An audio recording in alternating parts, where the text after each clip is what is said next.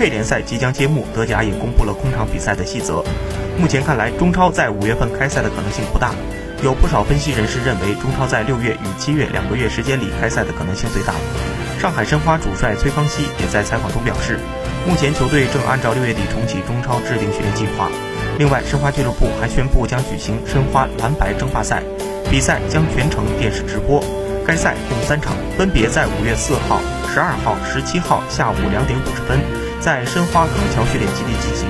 蓝白两队的队员组成将在五月一号确定，届时主教练崔康熙将圈定三十六人大名单，以及蓝白两队主教练和队长人选。全部三十六名球员通过桌上足球游戏完成蓝白。